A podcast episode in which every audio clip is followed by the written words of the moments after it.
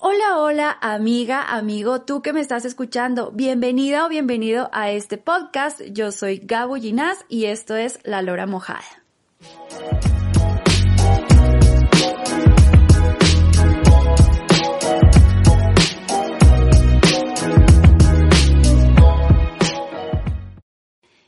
Hola amigos, ¿cómo están? Qué gusto saludarles nuevamente en un nuevo episodio de este podcast que es para ti. Para ti es que lo hago. Siempre mandando un mensaje de buena vibra y recordándote que todos mis episodios y todos los temas que toco son siempre desde mi percepción, desde mi cosmovisión, desde mi criterio. Si te sirve algo, si lo puedes aplicar, si puedes pasar la voz, excelente. Si no, qué pena, amigo, amiga, qué pena, porque me encantaría que te llegara un mensajito, algo, algo positivo que puedas aplicarlo en tu vida. No pasa nada, ¿sí? Entonces, antes que nada, recuerda también tener algo por ahí para que tú puedas tomar mientras escuchas este podcast, para que lo puedas disfrutar tanto como yo disfruto hacerlo para ti. Bueno, y ya con tu cafecito en mano, tu cervecita fría, tu chocolatico, con lo que tú quieras compartir conmigo esta noche de viernes, comenzamos. Bueno, este sí es un tema súper misterioso. No sé si adivinas, si por ahí percibes, según lo que ya me has ido escuchando en mis anteriores episodios, ¿qué crees que sea lo que más me entristece y me indigna en el mundo? Yo creo que muchos compartirán Así que bueno, vamos con nuestro típico redoble. y es la desigualdad que hay en este mundo. La inequidad, sí también se puede llamar. Por ahí tal vez alguien me ha de decir que la inequidad de género, tal vez la inequidad en el tema laboral, qué sé yo. Chicos, amigos, todo tipo de inequidad, todas las injusticias. Para mí es lo que más odio del mundo y es lo que me entristece profundamente. No hay peor cosa que me ponga a mí en un estado súper mal que ver con mis propios ojos y palpar la desigualdad que hay en este mundo. Y vamos por partes. Em, no te quiero hacer muy largo este podcast porque creo que siempre los hago demasiado largos, porque soy una lora mojada. y, mm, me desplumo hablando y me voy por las ramas y por las tangentes, así como ahora. Qué pesada, Gabu, qué pesada. Pero bueno, sinceramente, eh, bueno, si por ahí tal vez tú me conoces un poco más, sabes de cajón que soy muy solidaria, que soy muy altruista, me encanta ayudar, me encanta ser una mano de ayuda, siempre, para todo. Si es en el trabajo, si es en la casa, si es con un amigo, amiga, si es que algo necesitan de mí, yo estoy ahí, estoy. Ya que no sea mi, mi, mi culpa que no pueda o que no tengo los medios o no estoy cerca o algo y no puedo, perfecto, pero siempre voy a estar, siempre.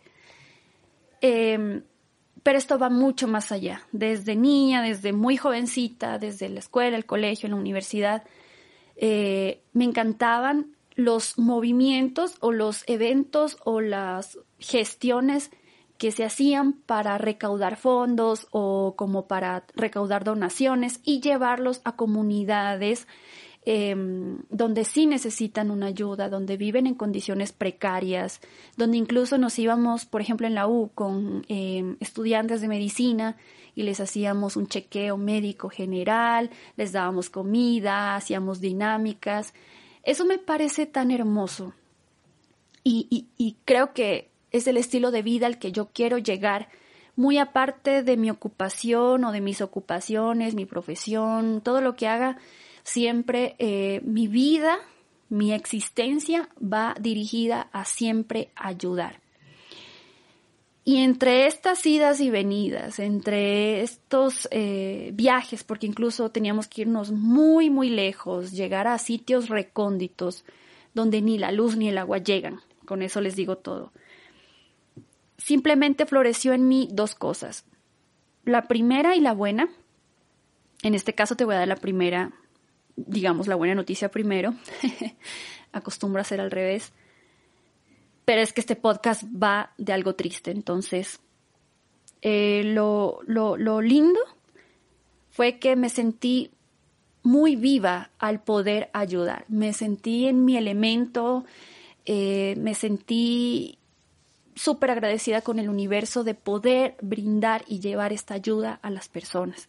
Y creció en mí, floreció en mí mucho más ese sentimiento de altruismo, de solidaridad, de, caridad, de lo que, como le quieras llamar.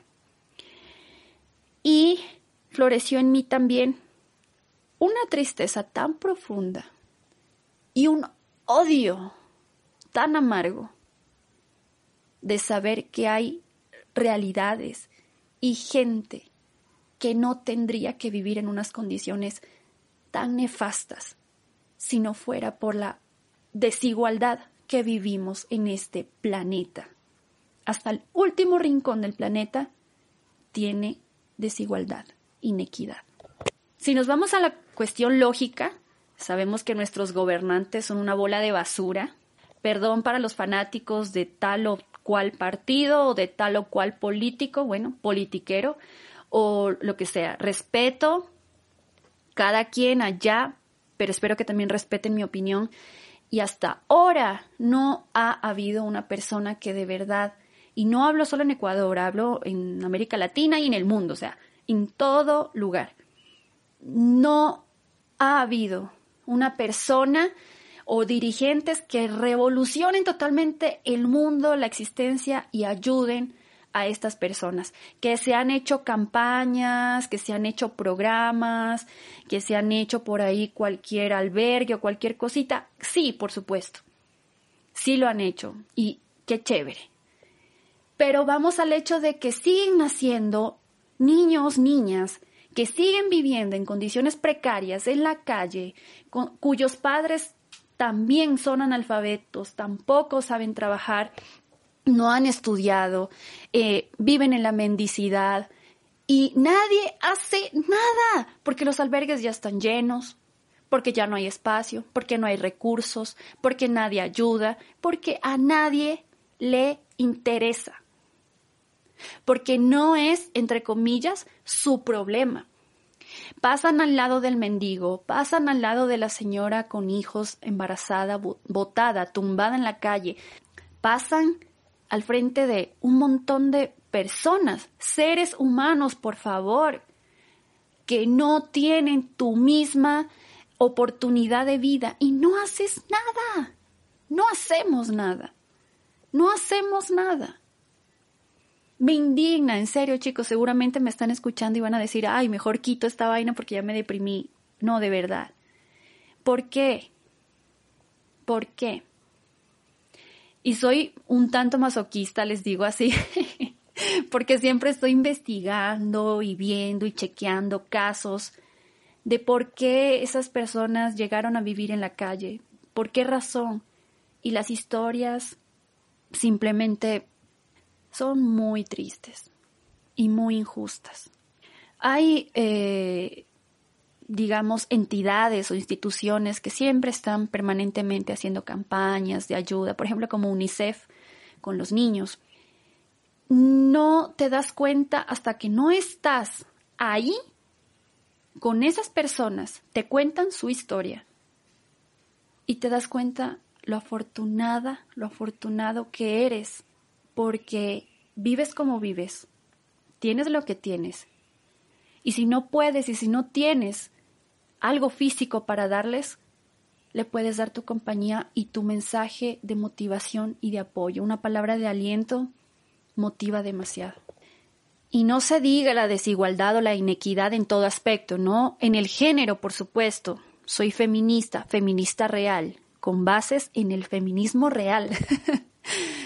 Eh, la desigualdad laboral, la inequidad en todo aspecto, el racismo, la homofobia, el clasismo. A mí me choca, les digo, y, en serio, en serio me choca. Por ejemplo, cuando estoy pasando por la calle y veo a gente que se fastidia de ver a las personas que no tienen hogar eh, en la mendicidad. Se fastidian. Es como, ay, no, esta calle está llena de gente ahí. Ay, es que son encima venezolanos. Ay, es que no sé qué. Wow. Wow. No, no puedo pensar qué hay en el alma de esa persona. No, no, no. Me choca un montón que les choque eso. Si tan solo supieran, si tan solo se sentaran un momento a escuchar la historia de esa persona, se dieran cuenta, y vuelvo y repito, de lo afortunados que son y de lo miserables que viven ellos, en la miseria en la que viven ellos, se dieran cuenta. Lastimosamente, vivimos en una sociedad en la que me ocupo y me preocupo de lo que a mí me pasa, de lo que a mí me gusta, de lo que yo quiero hacer y el resto me vale. Ni miro al lado, ni siquiera miro al lado. En serio, ver que hay gente que le sobra, gente que tiene demasiado, que es muy consumista, pero en extremo, porque todos somos consumistas, pero en extremo, que, que de verdad eh, le sobre, sí, le sobre, y que no haga nada, y que ostente, y que presuma, y que siga comprando, y que siga, y habiendo gente que a la vuelta de su casa no tiene pero ni un techo, me pone súper mal. Es que no concibo la idea, no puedo todas las personas, no puedo tampoco eh, generalizar porque también conozco mucha gente que sí tiene un poder adquisitivo bastante alto y que se dedica a ayudar. Y creo que por eso mismo siempre tienen porque como que el universo les retribuye esa ayuda. Son personas que no solamente eh, dan, digamos, en el tema eh, físico de cosas o de dinero, sino que también están ahí hacen compañía, hacen dinámicas, les llevan payasitos a los niños, eh, como que siempre están ahí activos, activos. Entonces, eso me encanta, me parece una labor hermosa, desinteresadísima. De verdad que chévere que haya gente buena todavía. Pero sí, también hay esa otra persona o incluso gente que ni tiene, perdónenme, que no tiene ni, ni para ellos mismos, pero critican al que tiene menos. Mmm, nefasto. Te tengo que contar también como paréntesis que yo también vengo de una familia migrante. Eh, mi papá colombiano y mi mamá manavita probaron suerte en Venezuela, probaron suerte en Colombia, luego vinimos a Ecuador y en Ecuador pues vivimos en varias ciudades, en Manta, en Guayaquil, en Quito, en Cuenca dos veces. Em, y viví en carne propia lo que es la discriminación, que te estereotipen por ser colombiana o luego al vivir en la costa venir a la sierra, esta mona, estas cosas, eh, de todo dicen, de todo piensan que todos somos, vivimos así como, como los microorganismos, así como en colectivo, y que no somos individuos y que tenemos también nuestros sentimientos y que cuando uno es muy jovencita, muy jovencito, eh, estas cosas sí le llegan y te dañan. Tal vez por eso también en mí genera un sentimiento de repudio total a todas las cuestiones que son eh, de discriminación. Detesto con mi vida la discriminación. No me cabe en la cabeza por qué tú debes discriminar a alguien o a algo. Mira, básicamente, cuando tú te mueras, cuando yo me muere y cuando todos nos muramos, vamos a ser calacas en la tierra. Y ahí tú te vas a dar cuenta cuán, entre comillas, diferente eres del resto. No somos para nada diferentes, somos la misma cosa, la misma especie. Entonces, qué feo catalogar, qué feo eh, etiquetar eh, decir, bueno, es que esta persona como viene de acá es así, o, ay, es que seguramente por la droga está en la calle, o seguramente, ah, ¿quién lo manda? ¿Quién la manda eh, a, a embarazarse? Por eso vive como vive. Déjame reírme un momento, en serio, no, no, es que no, no me cabe en la cabeza, no me cabe en la cabeza. Entonces yo te hago la invitación, muy, muy cordial de que cambies el chip que tienes ahí en la cabeza. cámbialo. ¿Te acuerdas cuando jugabas Play? Y tenías que coger el disco, sacarlo, soplarle un poquito, limpiarlo en la chompa y volverlo a poner y ahí sí te cogía el, el juego. Ya. Coge ese bendito chip que tienes implantado, que por A o B está ahí. Sóplalo, resetéate y piensa y siente la empatía. Esa empatía que casi no se ve, esa empatía que a veces parece que uno hablara en otro idioma cuando habla de empatía. Ponte en los zapatos de esa otra persona. No juzgues. ¿Cómo sabes tú por qué cayó en las drogas? ¿Cómo sabes tú el por qué quedó embarazada esa mujer? ¿Cómo sabes tú ese abuelito, a esa abuelita que se quedaron solitos? ¿Cómo sabes? ¿Te da mm, aversión porque está sucio, porque huele mal? Y no te das cuenta de por qué está así. Y no le das una mano a esa persona que está ahí. Y no haces nada. Es porque nos falta a este mundo empatía nos falta comprender la situación del otro. Nos falta un montón. Comienza por tu familia, por ti mismo, por ti misma. Haz la diferencia. Marca el ejemplo, el compás de la ayuda. Hazlo. ¿Qué te detiene? Nada. Nadie. Hay muchos albergues, muchas fundaciones que incluso no tienen los recursos, pero sin embargo están haciendo algo. Si no puedes, no tienes los recursos tú tampoco para poder hacer una donación grande o comprar víveres o donar tus cosas, puedes simplemente darte una vuelta por la calle y darte cuenta que hay muchas personas que no han comido. Hay muchas personas que no tienen zapatos, niños que están en un aguacero y que no tienen una chaqueta.